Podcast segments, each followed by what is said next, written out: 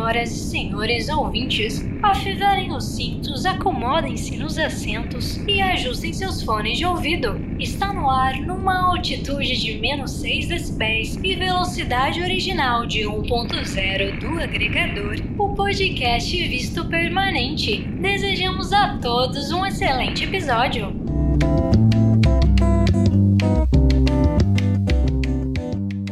Oi, oi, pessoal! Bom, lá vamos nós para mais um Visto Permanente. Mas antes de começarmos, aproveita para seguir a gente no seu agregador preferido e também lá no nosso Instagram, arroba Visto Permanente Podcast. Bom, eu acho que desde o primeiro episódio, quando a gente contou um pouquinho da nossa história, a gente começou a receber muitas mensagens, muitas pessoas perguntando sobre cidadania italiana. E vocês não conseguem me ver agora, mas já estou falando com as mãos, porque sim, o dia chegou! Hoje a gente vai falar sobre cidadania italiana. Sim, hoje esse episódio vai ser de muitas dicas, perrengues, né, que não pode faltar e também muito nostálgico. Vou contar para vocês um pouquinho sobre o meu processo de cidadania italiana, sobre o meu período na Itália. E a Camila, a nossa convidada de hoje, também vai tentar resumir a saga dela para conseguir a tão desejada cidadania italiana. Oi, Camila, bem-vinda. Oi, Camila. Oi, Carol. Oi, Fernanda. Tudo bem? E na segunda parte, a gente também bate um papo com a Jaqueline, que trabalha com assessoramento para brasileiros que desejam entrar com o pedido. Então, fica com, aqui com a gente. Prego. Carol, é muito brasileiro querendo a dupla cidadania. Só em 2018, cerca de 265 mil brasileiros entraram com pedidos formais junto a repartições italianas do Brasil, solicitando o reconhecimento da dupla cidadania. A informação foi repassada pelo diplomata Hélio Vitor Ramos Filho durante uma sabatina na Comissão de Relações Exteriores e Defesa Nacional, do Senado. Isso sem contar as pessoas que, como você e como a Camila, optaram por dar entrada nesse processo na Itália. E outra curiosidade curiosidade. Você sabia que a procura por passaporte português é ainda maior que italiana? A gente sempre imagina que seja italiano. Uhum. Bom, mas de 2002 a 2017, o número de passaportes europeus concedidos a brasileiros por ano aumentou mais de 800%. Eita! Bom, e esse dado é do Serviço de Estatística da União Europeia. E neste período, Portugal foi responsável por 32% do total de cidadanias concedidas. Em seguida, vem a Itália, em torno de 18%, e depois vem Espanha e Alemanha. Bom, esses países juntos representam 75% desses casos, dessas cidadanias concedidas. E quando saírem as estatísticas de 2019, eu e a Camila estaremos nessa estatística. E... então eu vou começar contando um pouquinho dessa minha experiência. Eu acho que todo mundo, e a gente já falou isso lá no nosso primeiro episódio, todo mundo que me procura por curiosidade, ou porque quer alguma ajuda, ou que soube que eu passei uma temporada na Itália, soube que eu sou cidadã italiana, as pessoas sempre me perguntam: por que, que você quer tirar a cidadania italiana? Acho que é uma pergunta recorrente, a Camila também deve, deve ter ouvido essa, essa pergunta várias vezes. No meu caso, tem dois porquês. Primeiro é afetivo, porque a influência italiana na minha família sempre foi muito grande, assim, apesar de que também existe uma influência austríaca, mas acho que a italiana, ela em Santa Catarina, que é de onde eu venho, né, daquela região é mais forte. Então eu cresci ouvindo pessoas falarem um dialeto italiano. Então isso faz parte mesmo, sabe, da minha infância, aquela memória afetiva. E segundo, é que eu gostaria de ter um plano B na vida, sabe, gente? Quem nunca? é sempre bom a gente ter um plano B na vida. Eu sou de Capricórnio, eu adoro ter um plano B em vista. E eu acho assim, eu sempre gostei muito de viajar, sempre fui muito curiosa em relação a outros países, outras culturas. A gente falou disso lá no nosso primeiro episódio. Então veio que algo meio que natural isso, né? Falar, não, vou atrás disso porque depois, se eu quiser mudar de país, se surgir uma oportunidade, pode rolar. E caso eu tenha filhos, né, eu vou poder acabar deixando para eles também essa possibilidade. Então esses são os meus porquês. Eu não sei o que, que motivou a Camila. Conta aí, Camila, o que, que te motivou a isso? Na verdade, a minha história começa com a minha ida para Portugal, né? Eu fui fazer um intercâmbio em Portugal eu consegui um intercâmbio pela faculdade e até então eu não pensava em sair do país, eu nunca me imaginei fora do país nem nada. Quando eu fui tirar o visto, levei toda a documentação para tirar o visto português de estudante e o consulado, a pessoa responsável, em vez de me dar o visto de seis meses que eu havia solicitado, ele foi lá e deu o visto de um ano. Ele simplesmente falou: Nossa, é muito pouco seis meses na Europa, e me deu um visto de um ano. Depois eu fiquei sabendo que é meio que um procedimento, eles estão dando uns vistos maiores mesmo, porque todos os estudantes acabam pedindo renovação. Aí fui eu, pele linda, pra lá, e no começo eu achei assim tudo meio igual. Portugal é muito parecido com o Brasil, né? Tudo eu fazia conversão de valores pro euro. Então eu achava assim, ah, legal, mas é muito caro, né? Só vi o dinheiro indo. Né? Eu sempre ouvi falar que era muito fácil conseguir emprego na Europa, mas eu não sabia o quanto era fácil. E aí, acabando o meu intercâmbio, eu falei, ah, por que, que eu não dou uma estendida, uma viajada? E arrumo um emprego, né, para conseguir ficar esse tempo a mais, esses seis meses a mais que eu ganhei do consulado. E aí eu comecei a trabalhar e depois que eu recebi o meu primeiro salário, eu falei, realmente, o dinheiro aqui vale muito mais do que no Brasil, porque tipo não acabava. Eu ia no cinema, eu ia no restaurante, mas essas coisas, o dinheiro não acabava. Parei de converter, a Europa mudou a cara pra mim. Eu convivi com bastante africano, bastante imigrante, inclusive brasileiros que não tinham parentesco, né, italiano. E o sonho deles era ter a cidadania aquilo foi crescendo dentro de mim, sabe? Nossa, eu posso ter. Eu ouvi, né, eu cresci, eu também sou de família italiana. Então eu não sei se você, Carol, mas eu ouvi, eu cresci ouvindo que eu devia sempre lembrar que eu era italiana. Aquela coisa, né? Você é italiano, a gente é italiano, estava sempre na pauta em casa. Então, aí que foi que me deu esse start de eu posso realizar esse sonho de muitas pessoas. A Europa é muito bom para ganhar dinheiro e o dinheiro aqui vale muito mais. Então, foi isso assim a minha motivação, assim, que deu start para tirar a cidadania. E quando que vocês começaram o processo de vocês? O meu processo, assim, eu acho que quando a gente fala em começar, é desde a hora que a gente decidiu, né? Tipo, uhum. vou tirar a cidadania. Eu nunca mais me esqueci, assim. Foi em janeiro de 2018. Que aí eu tive uma conversa, né, com meu marido. A gente pesou os prós e os contras, pesamos tudo. Colocamos tudo na ponta do lápis e falou: não, acho que vale a pena isso vamos tocar para frente esse projeto. Então, eu comecei a fazer a montar minha árvore genealógica. Mas daí, logo em fevereiro, um primo meu que morava em Curitiba, o meu tio falou: "Olha, ele vai para Itália fazer o processo. Ele já reuniu todo o material e ele vai para Itália fazer o processo". Então, eu falei, nossa, que legal, né? E aí eu fui começar a pesquisar como que seria isso, porque no começo a gente não tem muita noção quando eles falam assim, ah, tem a pasta da família, você não sabe que pasta, o que, que é isso, entendeu? Você começa a pesquisar do zero mesmo, e aí eu descobri o seguinte, que uma vez que alguém da sua família deu entrada e tudo mais no processo, você essa pasta, ela fica, digamos que disponível no Comune por um período. A pasta seria a reunião dos documentos dessa mesma família. Isso, o processo. Uhum o processo de reconhecimento de cidadania daquela pessoa, porque quando você abre o processo na Itália, ele é individual. Você não faz um pacotão e coloca todo mundo junto. Então ele é um processo individual. Então esse meu primo foi antes e aí eu fui conversando com ele para saber como é que estava andando o processo dele. Enquanto isso, eu fui fazendo porque eu já tinha montado então no comecinho do ano a minha árvore genealógica. Porque uma estratégia para você montar a árvore é começar da minha geração para trás. Então eu fui pegando as minhas certidões as certidões do meu pai, nas certidões do meu pai tinha os nomes dos pais dele e da certidão, mais ou menos aonde tinha nascido, e aí você vai indo pela região onde nasceu, e aí eu comecei a pesquisar, eu ligava nos cartórios de Santa Catarina, aí falava, ah não, essa comarca era daqui, mas agora passou para o município X, aí liga lá, então eu montei a árvore genealógica até chegar no, no antenato, que é o italiano que no caso veio para o Brasil.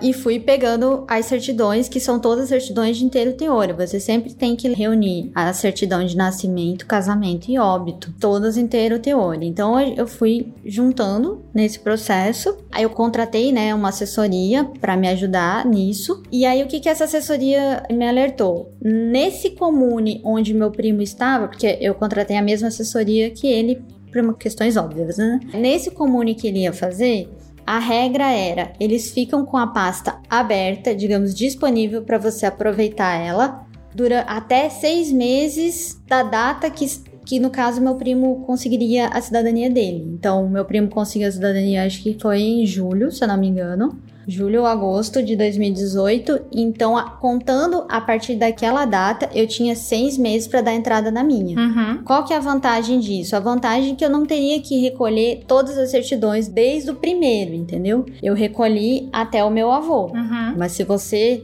precisar abrir a pasta desde o começo, você tem que ir fazendo todas. Então, quando eu cheguei na Itália, eu digamos que aderi a essa pasta.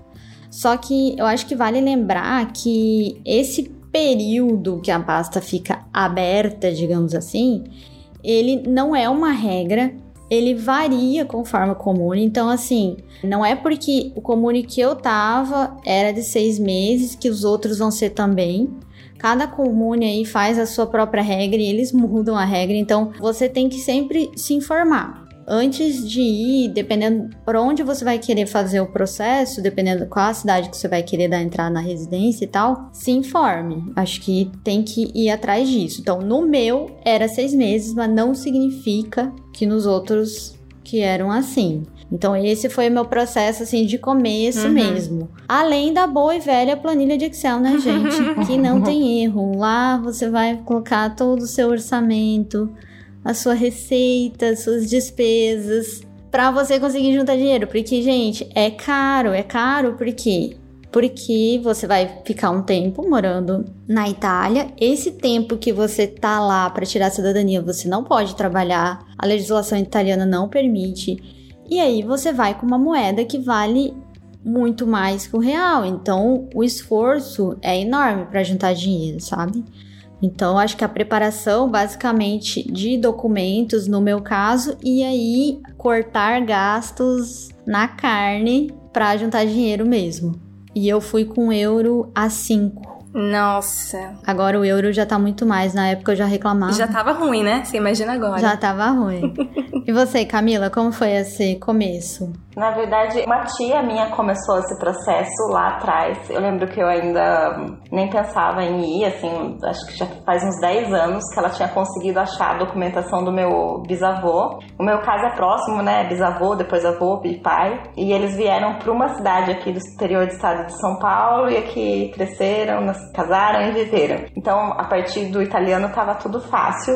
E ela já tinha feito esse processo de buscar a cidadania, então eu sabia que estava lá engavetado esse projeto, porque ninguém quis seguir com ela. E aí eu tava lá na, em Portugal, né, e ouvindo esse tema, esse cidadania italiana, acabou sendo muito recorrente, do nada entrando na pauta na minha vida, eu ouvia muito sobre esse assunto. Inclusive, duas amigas nessa época estavam tirando a cidadania, e aí eles começaram a muito falar, não sei se você lembra, Carol, que a Itália ia fechar. Ah, sim. Deu um terrorismo, Salvini. Todo ano. É, a Itália vai fechar, a mamata vai acabar, porque não vai mais ter cidadania com dois meses. E descobrimos que uma parte era verdade, né? Vai ter que aprender a falar italiano. E eu naquela dúvida, né? Que um restringir, sempre tem uns projetos especulações. Vai restringir, vai restringir. Vai parar no Visa, vai parar no Neto né? Isso o tempo todo. É sempre aquele terrorismo. E aí eu tava num, num, táxi e de repente, do nada, uma hora da manhã,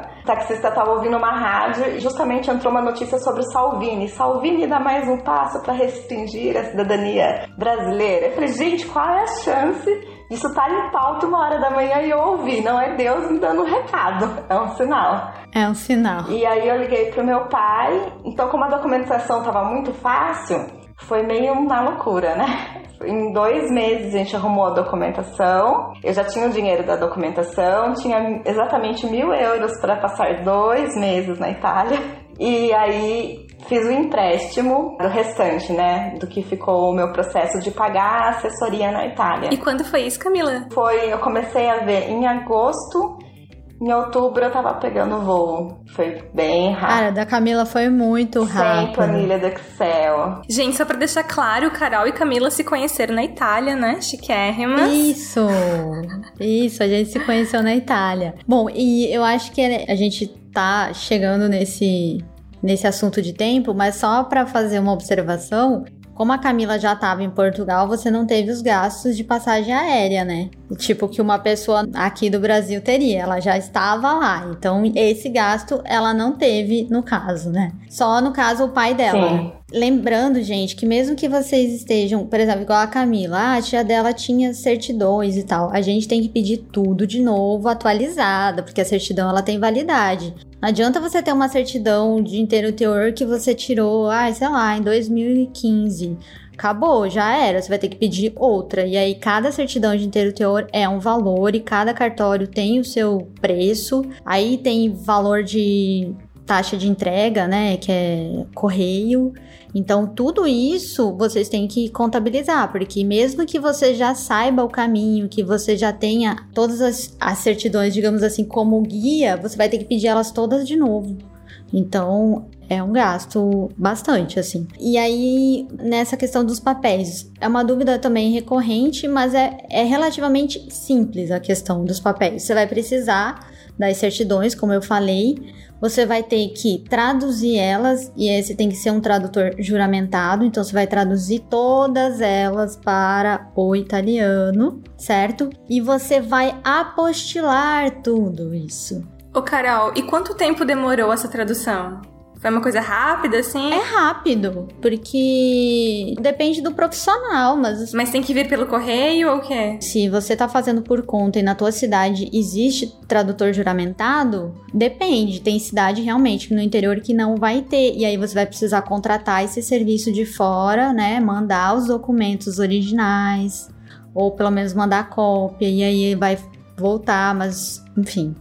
Aí tem que contar se na tua cidade não tem esse profissional, tem que acabar contando com esse esse tempo, digamos assim. Bom, a Camila foi rápido o seu, né, Camila? No meu caso, todo mundo nasceu ou em Peúna ou Rio Claro, e Peúna é 20 quilômetros daqui, e todas foram tiradas realmente é, rápidas, porque meu pai, na verdade, foi conferir qual é a velocidade que eles tiravam. E a comune de Peúna, onde quase todo mundo nasceu, é muito pequenininha, é uma cidade acho que deve ter uns 20 mil habitantes no máximo. Então o cartório é pequenininho, tudo é pequenininho. E a mais difícil, que era do italiano, já estava em mãos a original. Então, por isso o processo andou rápido, mas realmente teve que tirar todas as certidões. Foi mandado para São Paulo, se eu não me engano, para o tradutor juramentado.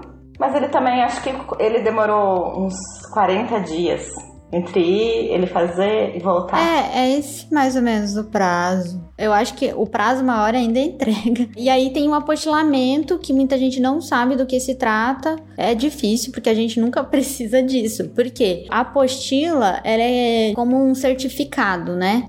Que é emitido dentro dos termos da convenção da apostila de Haia no Brasil, que é uma convenção com a União Europeia que vai autenticar aquele documento, vai, vai dar validade àquele documento em território europeu. Então, aqui no Brasil, quem é responsável é o CNJ, o Conselho Nacional de Justiça, ele é responsável por coordenar e regulamentar a aplicação disso, né? entrou em vigor recente, em 2016. Então, ele, digamos que agiliza e simplifica essa legalização de documentos entre 112 países, são 112 países signatários, né? E então faz o reconhecimento desses documentos. E vale lembrar também, né, Carol, que é, quando a gente pegou a nossa documentação, não tinha teoricamente nenhuma correção. Porque se houvesse correção, pode ter que entrar com processo jurídico. E esse processo pode demorar mais de seis meses a um ano aí para correr. Então, se você realmente está se programando para ir, fazer essa revisão bem antes para ver se tem alguma correção no sobrenome, né? Isso, as retificações. A gente vai tratar na segunda parte com a Jaqueline a respeito dessa questão de retificação, que também é uma dúvida muito recorrente, né? Gente, mas contem para todo mundo que cidade que vocês foram. Borgovelino. Metrópole. Quão grande é essa cidade? Conta aí, Camila. 800 mil habitantes. É aquelas cidades dormitórios, sabe? Que as pessoas moram. Tinha uma cidade gigante do lado, Antrodoco, de 4 mil habitantes. É, é tipo. Vamos pra balada Antrodoco. É, 4 mil, mais ou menos isso. E onde que fica? Fica no norte, no sul da Itália? Fica no centro. No centro? É, fica próximo a Roma, uma hora e meia de Roma. Eu acho que é bem localizada, assim. E aí fica na província de Rieti, né? Que é a cidade, a cidade maiorzinha, onde você encontra mais serviços, né? E aí você faz esse acesso de trem ou de ônibus. Uhum. Eu então eu fui para lá em novembro e chegando lá, qual que é as primeiras coisas que a gente faz assim? Primeiro, você tem que assinar os documentos de aluguel do espaço, porque não pode ser qualquer aluguel, não pode ser Airbnb. Entendeu? Tem que ser um contrato de aluguel. Você tem que comprovar que tá morando lá, né? É, pra dar entrada na residência. Então você assina um contrato de aluguel, que no meu caso e da Camila é aluguel de quarto, né? Digamos que é tipo sublocação. E aí, primeira coisa, dá entrada no código fiscal, que é o CPF, Aí dá entrada na residência, na, na polícia, para você afirmar que você deu entrada no Brasil e que você vai estar tá fixando residência. É isso, né, Camila? Não me deixe esquecer nada. É, você tira o código fiscal e aí você dá entrada na comune, né? Não, mas primeiro você passa na polícia. Sim, para inclusive que eles falam bastante do carimbo do passaporte, tá legível. É, isso é uma coisa interessante, assim você prestar atenção se o cara da, da migração ele bateu o carimbo direitinho. Só que assim, se ele não bateu o carimbo direitinho, se o carimbo está apagado, você vai fazer o quê? Você vai falar para ele, pro agente de fronteira, por favor, bate um carimbo novamente? Eles não são as pessoas mais simpáticas. Então, assim, é o tipo de orientação que a gente pensa mano, não tem muito o que fazer, só entrega na mão de Deus, entendeu? Então, passa na polícia, porque tem que dar essa cópia do passaporte, pede o código fiscal, que é o número, que é uma coisa bem rápida, reúne toda essa documentação, então a residência, o código fiscal com toda a documentação que você levou a partir do Brasil, que são todas as certidões, e aí você vai na comune lá para entregar e fazer a abertura do processo certo? Ah, e entre também a, os documentos, a gente não pode esquecer que no Brasil a gente leva também a certidão de CNN, que é a de naturalização, que no caso você precisa tirar no Ministério da Justiça, é um procedimento relativamente simples, ele é online, que atesta que o teu antenato não se naturalizou brasileiro, certo? Então, esse é um documento a mais que a gente já estava esquecendo. E aí você dá a entrada na Comune com todos esses documentos. Ele geralmente faz uma análise prévia, né, Camila? É. Que teoricamente seria para achar algum erro, mas às vezes o Comune, depois que o processo tá lá, sei lá, um tempo, ele fala: ops! Achei um negócio aqui. Pois é, foi o meu caso. Temos que corrigir. Que foi o caso da Camila, que no meu caso não teve, glória a Deus, mas a Camila teve, então conta aí, Na Camila. verdade, existe um consenso em quase toda a Itália, aquilo que a Carol tava falando, né? Eles têm opiniões lá, e conforme o comune você pode ter surpresas. Que o nosso D, né? D Moraes, D Zen, esse não é mais um impeditivo para você ter que corrigir, não precisa ter correção, eles entendem que a gente não tem o hábito de usar na nossa língua o D. E no meu caso do meu antenato, ele era Antônio Dezen. E aí, então, juntamos toda a documentação, isso não é um problema, tudo bem. Levamos lá no Comune e o Comune olhou o papel e falou assim: Eu não aceito. A gente falou assim, como não aceita? Daí o que, que ele não aceitou no meu caso? Meu bisa, né, ele nasceu Antônio Desenho, ele casou Antônio Desenho, mas quando ele registrou o filho dele e morreu, colocaram só Antônio Zen. E aí ele ficava falando assim: quem nasce com o nome morre com o nome. E aí a documentação teve que voltar para o Brasil. Por sorte, ele ainda deu a entrada em todo o processo, não ficou parado para passar o vigile e toda aquela história da, da certificação dos 40 di 45 dias, né? Mas eu tive aí essa surpresa que se não fosse a boa vontade dele, meu processo tinha ficado parado, eu teria perdido todo esse tempo. Mas você não teve que voltar pro Brasil. Você conseguiu dar continuidade só assim pedindo documento, pedindo pelo correio? Então, na verdade, eu levei muita sorte. Primeiro, porque eu tinha assessoria aqui que correu lá no cartório para mim, e a segunda sorte foi o cartório fazer sem uma juíza mandar. Aham. Eles reconhecerem que o erro foi teoricamente deles, porque realmente, né, ele nasceu e se casou com o D e depois esse D sumiu. E eles reconhecerem que foi deles e corrigirem sem uma precisar de um processo todo jurídico que demoraria aí seus seis meses. Então, só agradecer, mas A importância de um D, né, na vida do ser humano. Isso porque ele foi levado, ele levou até a lei lá, o, no caso o nosso assessor, para mostrar para ele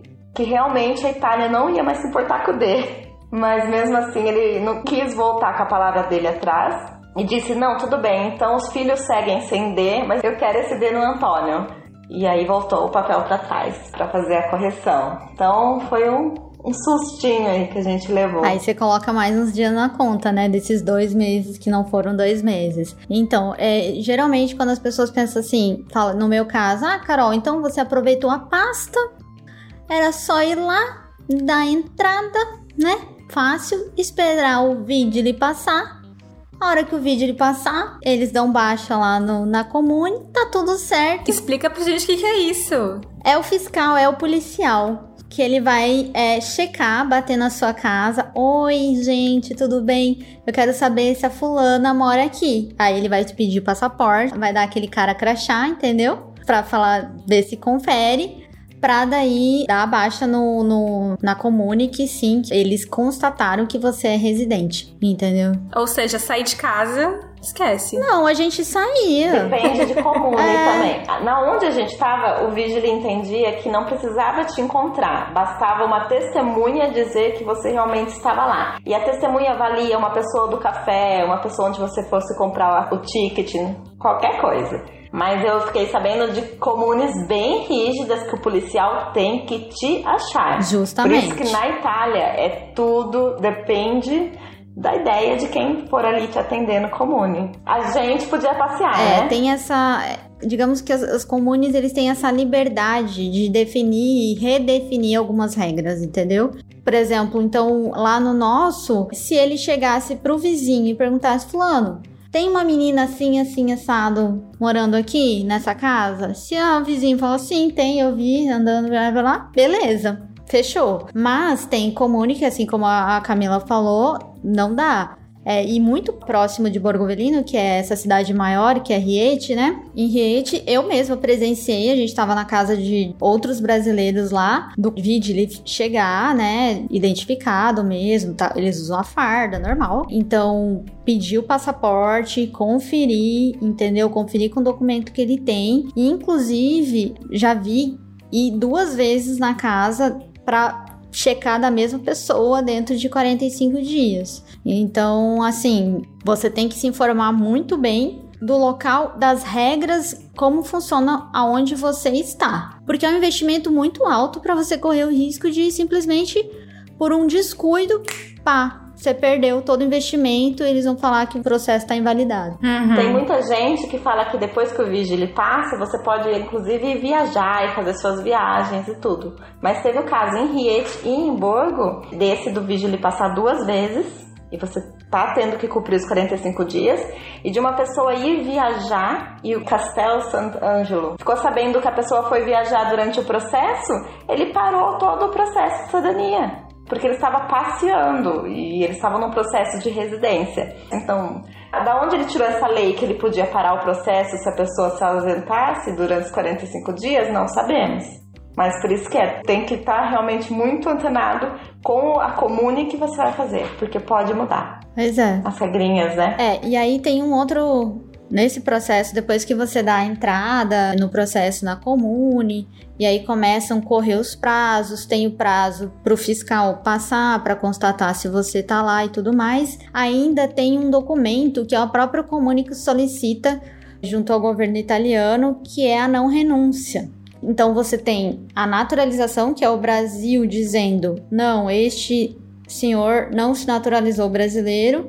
E aí você tem um documento que é aí é a Comune mesmo que solicita para o governo italiano para checar se aquele italiano renunciou à cidadania italiana dele, entendeu? E aí ele pede e aí começa a novela, né? Que no meu caso, meu primo já tinha solicitado, então tava naquela pasta que estava aberta e eu aderi àquela pasta. Então eu não precisei aguardar essa não renúncia.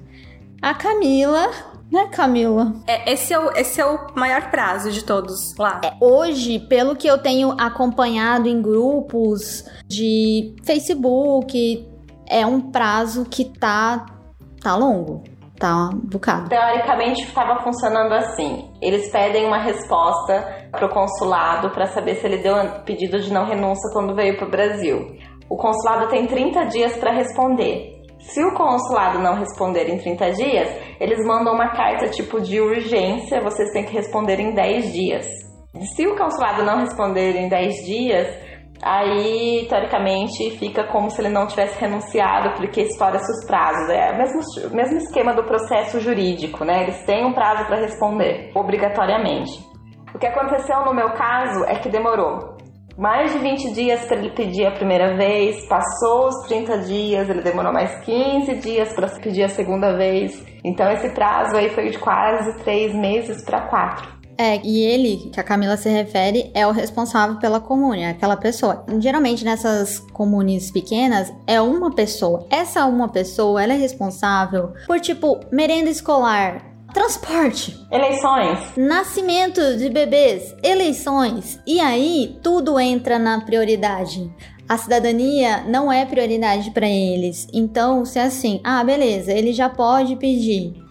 Mas ele tem outras coisas para fazer. Então, o teu processo vai ficar lá paradinho por mais que né? Ele já poderia ter mandado um e-mail e tal, mas não, ele vai ficar parado, ele vai resolver as coisas mais urgentes do município, entendeu? E aí depois ele vai chegar no seu processo. Então depende muito da estrutura da comune, da vontade, né, dessa pessoa que está lá, que é um funcionário, um funcionário público, depende muito. E aí assim, as pessoas adoecem para o processo. Se ele adoecer para o processo, entendeu?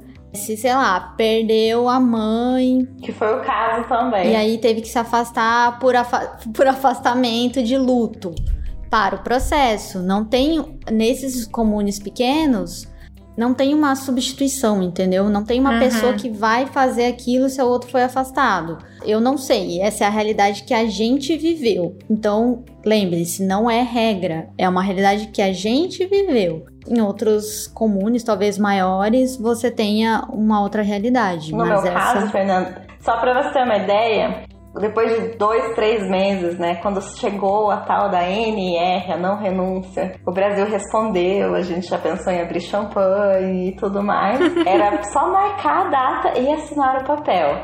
E aí, o pai do, do Fabrício, da nossa comune, caiu de bicicleta, quebrou a bacia.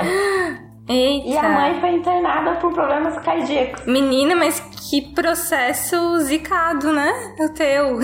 E ele se afastou. E não tinha ninguém para fazer o serviço dele. E, e aí, muito choro no ombro da Carol. É isso. Muito choro. É, então, assim, por exemplo, por essas questões, né, todas, tipo, o meu processo, que é um processo relativamente simples, foram quase quatro meses que teoricamente tem gente que fala assim: não, o processo na, na, Itália é rápido, você vai lá, ó, dois meses você tá com a identidade na mão. Isso não confere, tá, gente? Até o processo correr da forma natural, então leva um tempo. Então, no, no meu caso, que a pasta já estava aberta, levou praticamente. Foram quase quatro meses. E o seu, Camila? Foram seis meses. Seis meses de processo. É, também tem a questão, né, que muita gente fala de fazer aquele de ficar um período pequeno só para passar o vídeo e aí vem embora para o Brasil. Eu não quis optar por isso porque existe tá se gerando um preconceito com isso, dizem, né? Eu preferi, como eu achava que o processo ia também ser mais rápido, fazer realmente de forma como tá na lei, né? Residir, ficar, eu assinar o papel e sair da Itália com o papel. Então também foi uma opção nossa, porque eu sei que muita gente que vai estar ouvindo o podcast pode falar: não, mas eu seja uma pessoa que faz em 30 dias, não precisa ficar lá. Mas foi uma opção minha, que eu queria sair da Itália com o documento certinho e também desse medo, né, de, de, interpretações da lei que dizem que isso é certo e errado. Isso, é isso que eu ia dizer. Eu acho que quem está fazendo um investimento desse, indo atrás de cidadania, tem que investigar muito, tem que pesquisar sobre se você contratou uma assessoria, sobre a idoneidade dessa assessoria, porque tem muito golpe. Faça as coisas certinhas, porque gente, você vai é um plano se arriscar, de vida, né? é um plano de vida, entendeu? Você vai se arriscar.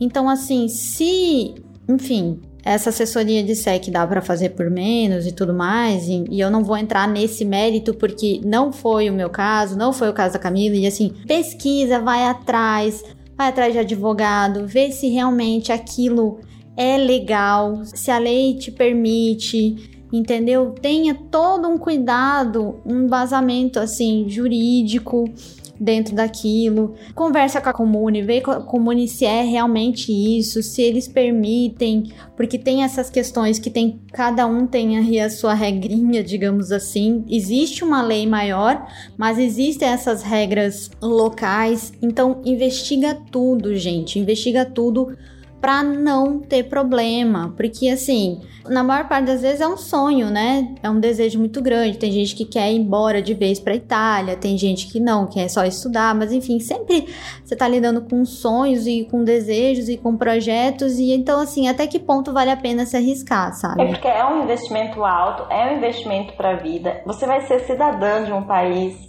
É uma coisa séria que a gente não pode tratar às vezes, né? Realmente a pessoa quer fazer de qualquer forma, quer achar o caminho mais fácil.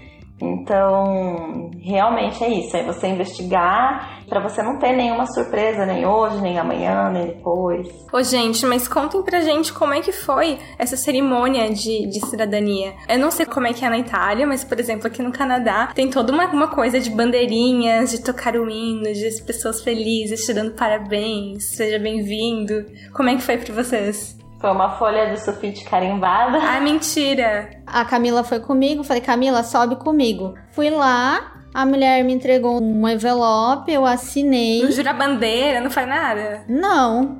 Você recebe a sua identidade. É, você tem o papel, né? Que você recebe. A gente fez uma comemoraçãozinha em casa, né, Camila? Sim. Ai, que legal, saiu em casa, normal. Tipo, mas só com as pessoas que estavam ali dividindo a residência com você. Não tem ninguém assim, tipo, ah, toca trompete. Não, não tem nada disso. Não tem bandeirinha, não tem não desfile. tem alguma coisa para quem se casa e adquire a cidadania, né? A gente, teoricamente, foi lá na comune e disse para eles: nós temos direito.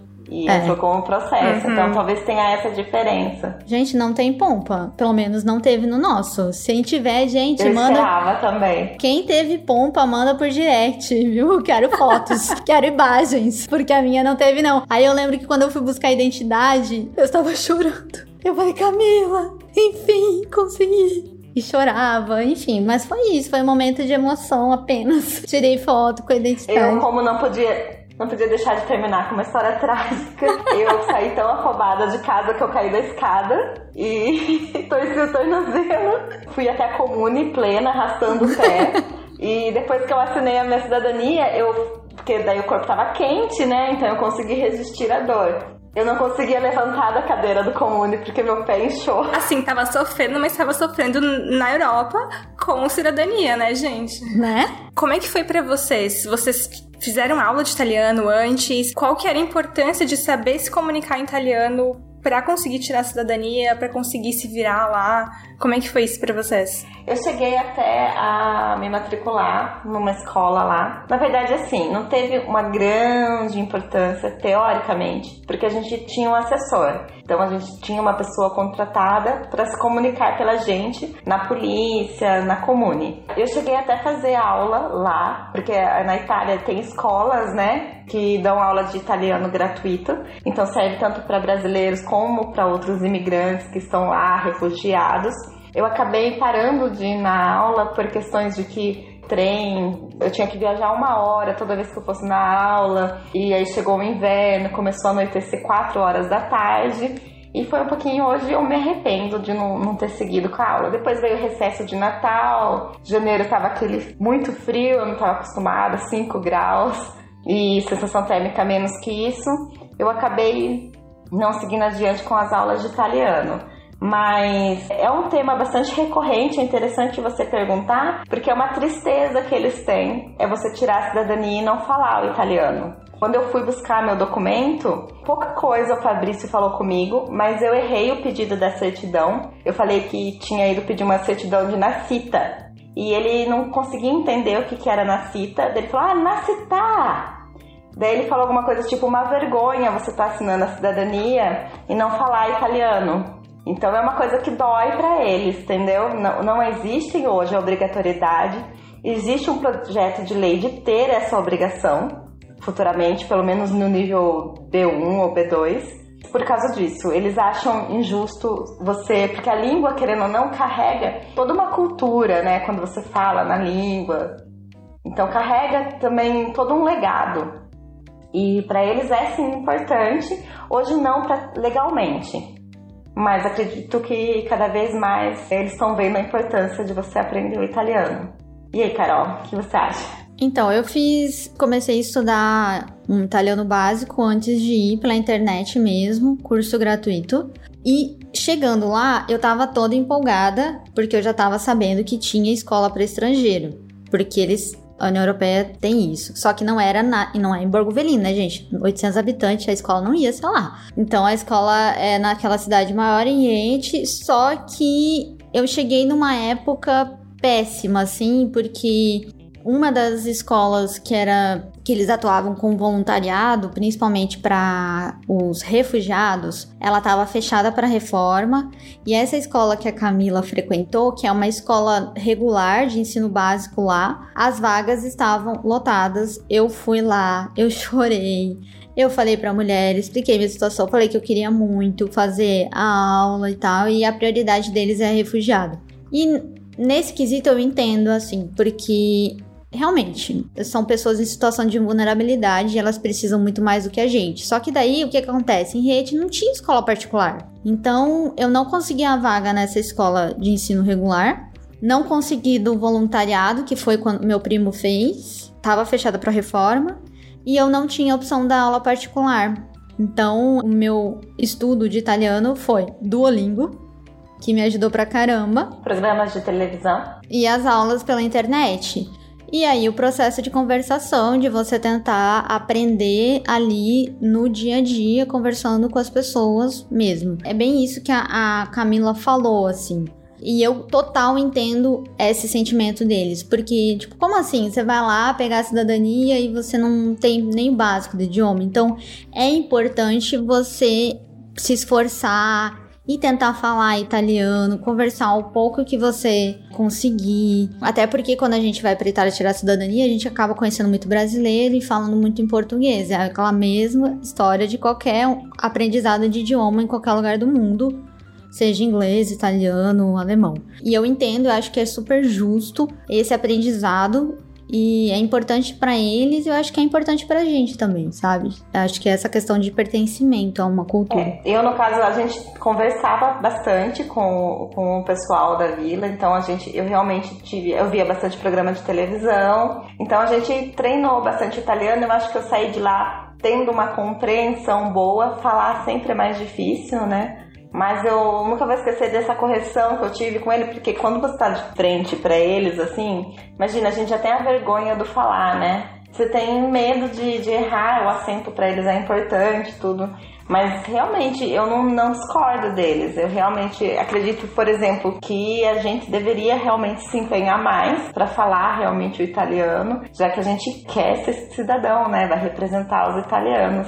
Então eu não acho que eles estão errados em colocar isso na lei de alguma forma, assim.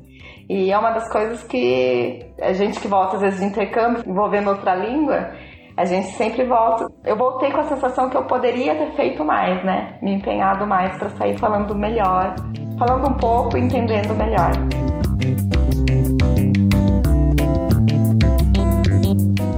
Bom, e agora, para a segunda parte do nosso episódio, a gente está aqui com a Jaqueline O'Kipney, que atua na área de cidadania italiana, auxiliando aí os brasileiros que estão nesse processo ou que querem ingressar com esse pedido de cidadania? Porque apesar de se falar muito sobre a cidadania italiana no Brasil, ainda é um assunto que gera muitas dúvidas e especulação, né? Por isso a gente resolveu conversar com quem entende do assunto. Oi, Jaqueline. Oi. Seja bem-vinda ao Vice Permanente. Tudo bem? Obrigada pelo convite, tá? Tô muito contente e espero poder colaborar com vocês aí. Ai, a gente que agradece. Bem-vinda, Jaqueline. Obrigada, viu? Vamos lá, quero contribuir com vocês aí. Vamos lá. Para começar, para começo de conversa, quem tem direito à cidadania? Existe limite? Qual que é a regra nesse caso? Bom, para o reconhecimento de cidadania italiana, não existe atualmente na legislação limite de geração. Ela é transmitida a partir do imigrante que veio para o Brasil, no caso, né? E a gente comprova esse direito à cidadania pelos laços sanguíneos, né? Ele é transmitido de pai para filho, desde o imigrante até chegar no requerente. É bem diferente, por exemplo, que a cidadania portuguesa tem limites, existem várias que têm essa imposição. No caso, uma vez provada que você está na, na árvore genealógica, é ok, você pode dar entrada pode dar entrada no pedido, fazer o requerimento. Beleza. Jaqueline, e existe alguma diferença quando esse seu parente italiano é homem ou é mulher? Então, existe uma legislação hoje que a mulher que transmite a cidadania italiana, se ela teve filhos antes de 1948, ela não transmite mais a cidadania italiana. Porque a partir do momento que ela se casou, por essa legislação, a mulher italiana que casou com estrangeiro, ela perdeu a cidadania dela. Então ela não transmite mais. Então, pela via administrativa, que a gente vai falar um pouquinho mais na sequência, ela não pode passar essa cidadania. Nossa, que interessante. Só repete o ano pra gente desse casamento? O nascimento dos filhos antes de 1948. Hum, interessante. Então, fica aí mais essa observação. Em relação à diferença dos processos, porque a gente sabe que tem muita gente que não tem como ir para a Itália, né? E precisa da entrada necessariamente pelo consulado italiano aqui no Brasil. Então, quais seriam essas diferenças de dar entrada pela Itália, ir para lá, ficar um tempo até conseguir a cidadania, ou entrar aqui pelo consulado e também por via judicial, que existe também esse terceiro caminho quais são as diferenças, as principais diferenças desses três processos? É, então, assim, ó, quando a gente vai fazer o pedido de reconhecimento de cidadania italiana, nós temos que fazer de acordo com a nossa residência. Então, assim, é, no Brasil se faz no consulado de sua referência, né, de, de residência, de moradia, e, e na Itália, quando você estabelece residência na Itália para poder pedir lá. Basicamente, os documentos são os mesmos, a documentação é a mesma, que a gente vai comprovar, né, com essa documentação, esses laços sanguíneos com esse imigrante. A gente pode dizer que não tem diferença, é uma via administrativa e a gente comprova por meio de documentação. Certo. Então, por isso a necessidade de solicitar a residência quando a gente opta por entrar na Itália, fazer via Itália. Exatamente. Tem que ter um local de moradia, estabelecer residência. Na Itália tem um passo aí que quando você vai residir em um determinado local, você precisa se registrar no comune, no município, né? Dizer para eles que você está morando ali.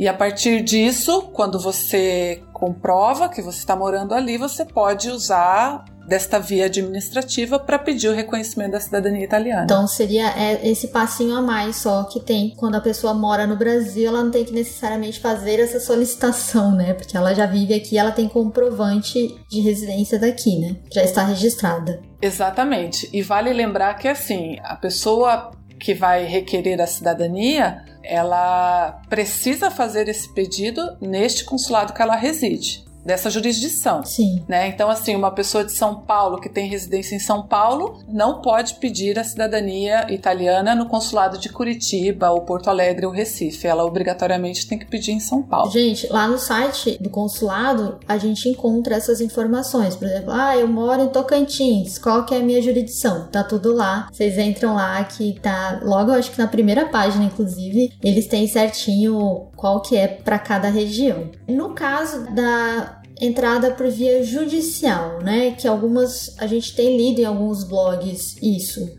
O que é? Ah, eu vou entrar por via judicial. Tipo, do que se trata isso? Olha, a via judicial reconhecida e que se realmente deve ir atrás desse direito é a via judicial materna, que é o caso que eu comentei com a Fernanda no início, de quando se trata de um filho nascido antes de 48 da mulher italiana, no caso, uhum. né?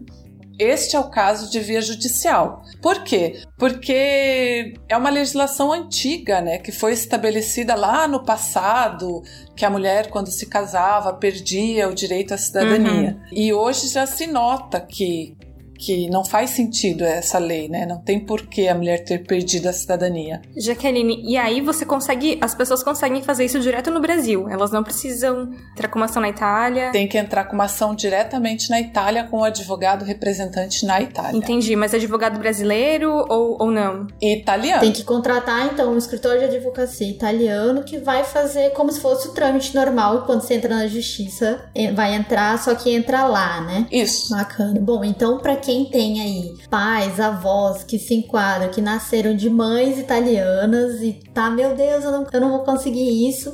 Existe sim, então, uma forma, e aí por via judicial, correto? Corretíssimo. Bacana. Só uma outra dúvida: a gente tem uma diferença temporal também dos processos que correm na Itália das pessoas que optam por entrar com residência na Itália, morar lá um tempo e entrar por lá e por aqui, né? O tempo do consulado é outro, né? Tem diferença sim. O volume de pedidos nos consulados aqui no Brasil é bastante alto, né? Pelo número de imigrantes que a gente tem aqui no país. Então isso acaba tendo uma morosidade por parte desses consulados devido a esse número alto. É algo natural, né? O volume é muito grande se for comparar com as pessoas que entram na Itália, né? Chega a ser. Exatamente. Então, quando se vai para a Itália, lá como você pode fazer o pedido em qualquer comune, então acaba se tornando mais rápido, sim o período diminui um pouco. Uhum. Aí tem que estar tá atento ao comune, né? Que, por exemplo, vai pedir em Roma. Em Roma é uma cidade grande, né? Uma cidade com um volume bastante grande de imigrantes, de pessoas que moram lá. Então aí pode demorar um pouco mais. Então nesse caso é interessante procurar por comunes menores que também pode ser que tenha dificuldade justamente por ser menor, tem menor número de funcionários, né? Então é bastante relativo assim. Não existe uma receita. em tese na Itália, ali de quatro a seis meses, até um ano pode levar sim para reconhecer. É um tempo menor do que aqui no Brasil. E aí qual seria o tempo no Brasil? No Brasil varia de consulado para consulado, né? No consulado de São Paulo ali, ouve-se dizer ali que está em 10 anos. Hoje o consulado de São Paulo está trabalhando com processos de quem fez o requerimento em 2008, por exemplo, né? Em Curitiba é um pouco mais rápido. Em Curitiba já foi bastante alto, assim, também nós tivemos um período que era esses 10 anos, mas agora já se reduziu bastante, a gente está ali numa média de 5 anos para você dar entrada no pedido e depois ter a convocação para apresentar os documentos. Essa próxima pergunta é uma grande dica para todo mundo que já pensou, que pensa ou que está no processo de tirar a cidadania italiana. Jaqueline, a gente queria saber quais são os principais erros cometidos pelos brasileiros quando eles solicitam a cidadania italiana. É importante estar atento à documentação, né? E à legislação. Então tem que seguir exatamente o que a legislação exige para você compor esse processo da maneira em que os consulados e os comunes exigem, né? Então a primeira coisa é você ter atenção nessa documentação. Não pode faltar, por exemplo, a CNN, que é a certidão negativa de naturalização, né? Porque ela prova que o imigrante que veio para o Brasil não se naturalizou brasileiro. Porque caso ele tenha se naturalizado, aí é um outro procedimento, é uma outra documentação que tem que apresentar. Então tem que estar bastante atento a isso.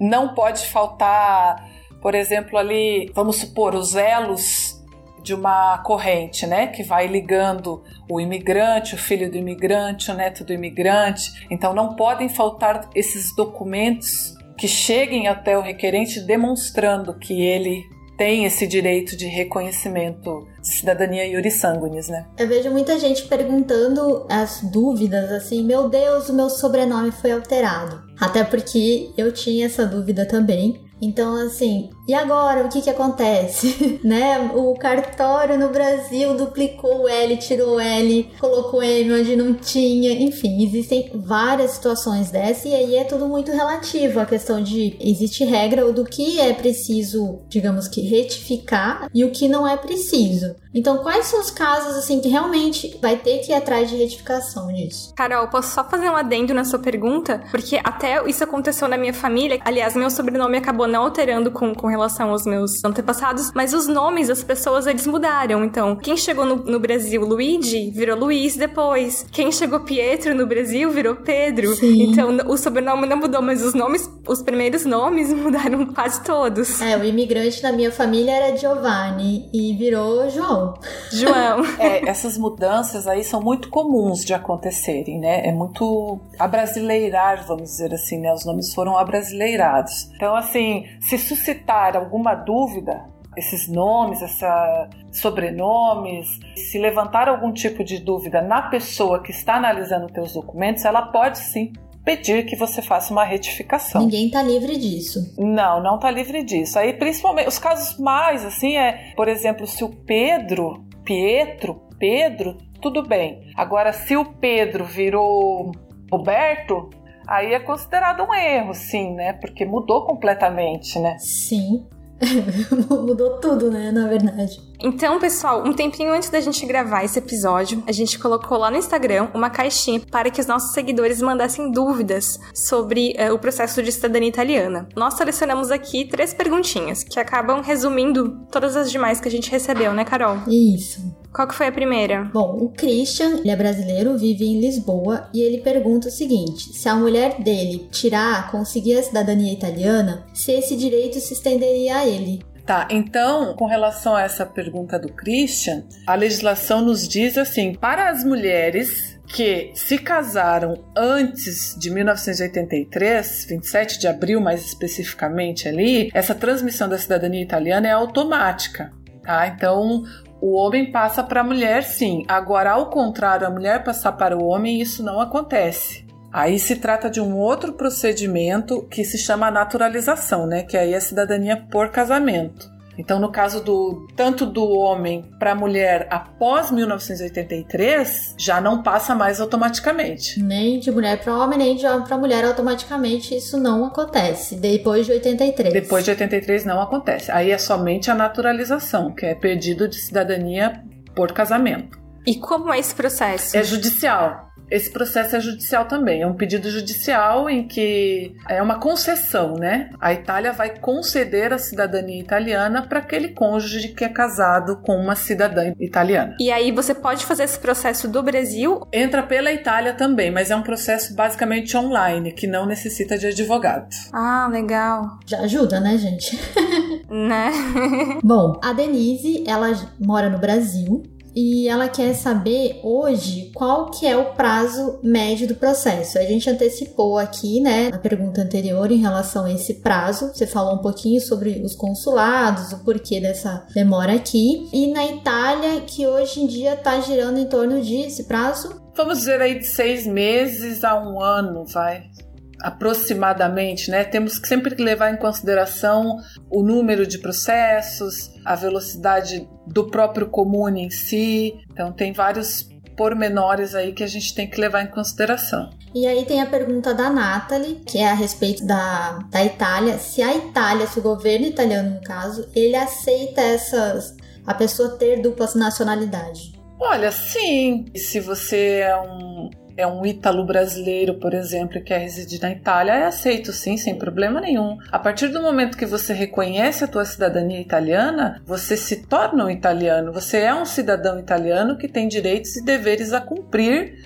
assim como você, como cidadão brasileiro, tem direitos e deveres a cumprir também. Jaqueline, tem mais alguma coisa que você gostaria de compartilhar? Uma mensagem que você queria deixar pra gente, pra quem tá nessa empreitada? Olha, eu, eu acho assim, o reconhecimento da cidadania italiana é uma coisa bastante importante que se relaciona muito à, àquela questão do imigrante, todo o processo que ele teve naquela época de sair do país dele, de origem, pegar um navio, desembarcar num país totalmente desconhecido, deixando família, deixando a vida dele para trás em busca de um de uma nova expectativa e esperança de vida melhor, né? Então, assim, como eu trabalho muito com o coração, eu acho muito importante que a pessoa, mais do que ter o passaporte vermelho, que é o que muita gente fala, né? É muito importante correlacionar isso a toda essa história familiar que tem por trás disso, né? Buscar conhecer a cultura,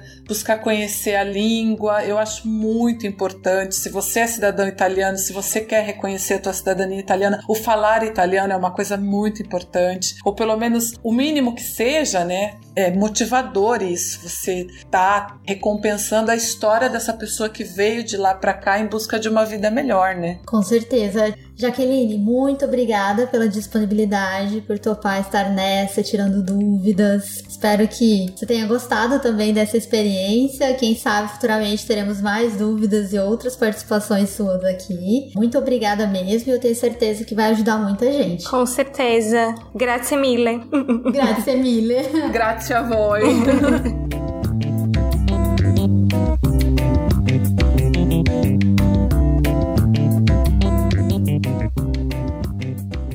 Então agora a gente vai para aquela nossa parte de tradição, a lembrancinha. Camila, qual que é a lembrancinha que você deixa pra gente? Ah, então, na verdade, minha é quase que foi uma dica muito clichê, né? Diante de tudo que eu passei. É, aproveite o momento, desfrute do momento, porque você no final vai sentir falta, né? Vai sentir. Quando tudo passar, você vai sentir que você queria ter curtido mais, que você queria ter aproveitado mais, ter visto as coisas com mais leveza. E então, você não deixar a ansiedade, né? Porque no meu caso, o que aconteceu? Eu fui ficando ansiosa com todo o processo e o tempo passando, e eu sinto que eu podia ter aproveitado mais a língua, né? O curso, podia ter aproveitado mais o dia, ter feito minha yoga, usado mais o Tinder. então, quando passa, assim, quando qualquer situação da vida da gente estressante passa, você vê que você poderia ter olhado mais o lado positivo. E hoje eu sinto falta, né? Nunca imaginei, mas eu sinto falta dos programinhas italianos, de ir no supermercado a pé com a mochila nas costas e tudo isso. Então, é uma dica que a gente já ouve tanto, né? E no fim é a mais pura verdade, assim. O momento passa, o tempo passa e você vai sentir falta de ter aproveitado mais cada segundo. Então, se você estiver aí ou, ou ouvindo por algum motivo, né? Na Itália, nervoso com os processos, aproveite. Abra um vinho e relaxe. e você, Fer? A minha lembrancinha de hoje é uma coisa que eu descobri há pouco tempo, que é a pizza de patate que assim, apesar da gente, né, de nós brasileiros sermos tão, né, assim, a gente pega comida, a gente consegue ainda, né, levar um outro nível. Mas assim, eu nunca tinha visto isso no Brasil, pizza de batata. E aí eu fui numa pizzaria italiana aqui, assim, bem tradicional. E aí depois eu comentei com a minha amiga italiana, falei assim, nossa, eu a pizza de batata. Ela, ah, claro, pizza bianca, claro, claro, tipo, sim. Normal. E aí é uma pizza que, que ela chama de pizza bianca porque ela não vai molho de tomate e também não vai queijo. E aí é uma pizza, só a massa da pizza com. Parece uma ratatouille de batata, assim, é uma batata bem, bem fininha e com alecrim em cima. Tipo, gente, sério, experimentem. Você lembra, Camila, da pizza de batata? Lembro. A gente tinha uma programação de sexta-feira à noite. Como a gente vivia numa metrópole, a gente ia numa pizzaria, que era uma portinha, assim, que ficava em Antrodoco, claro, né? Lugar mais badalado aquele daquela região. E, assim, a gente fez amizade com a, a dona da, da pizzaria. Era muito gostoso. E aí a gente batia ponto. Toda sexta-feira ela sabia que a gente ia lá comer pizza. E era muito gostoso. Era nossa baladinha Era a nossa balada de sexta-feira. Melhor que isso, não conheço. Uma delícia. e a sua lembrancinha, Carol? Bom, a minha lembrancinha, a gente já tava falando de idioma, da importância disso. É um curso que ele é gratuito, é um curso da USP de italiano. Então, acho que assim, para todo mundo que tá começando o idioma, eu super sugiro ele, porque tem uns professores muito bons. Se chama Dire Fare Partire. Vocês só colocarem. A gente vai deixar também no Instagram, certo? Mas se você colocar assim no Google, curso italiano USP, ele já vai aparecer. E o melhor, né, gente? É 0800. E você pode fazer de qualquer lugar, então maravilhoso. Meninas, adorei conhecer a história de vocês. Adorei conhecer os perrengues de vocês na Itália, né? Chiquérrimas. Os dilemas de uma cidadania. As terapias com a Carol de uma cidadania. Muita terapia com a Carol. Fiquei triste de saber que vocês não tiveram uma cerimônia de cidadania, mas olha, Poxa. a gente pode fazer uma aqui com bandeiras, a gente pode cantar o hino aqui para vocês. É, essa questão de, de cerimônia, eu lembrei de uma coisa. Hum. Eu sei que tem gente, sim, que tira foto com o prefeito, que eu já vi.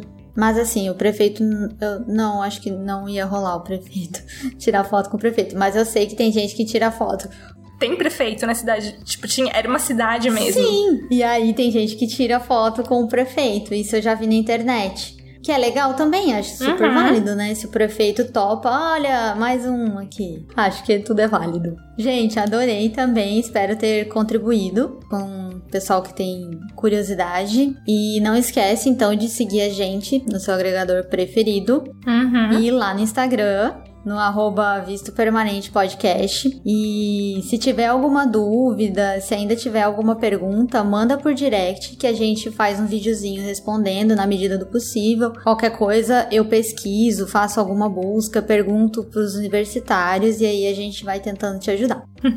gente, brigadão, beijo. Camila, Beijo, gente. muito obrigada. Obrigada pelo convite. Tô sempre acompanhando vocês. Continuem com o trabalho que eu acho muito, muito legal. E muito obrigada pelo convite aí para contar um pouquinho, né, da minha desorganização. Mas acho que tudo Importante é que deu certo. Sim. Beijo. Até a Beijo, próxima. gente. Até o próximo episódio. Tchau. Tchau, tchau.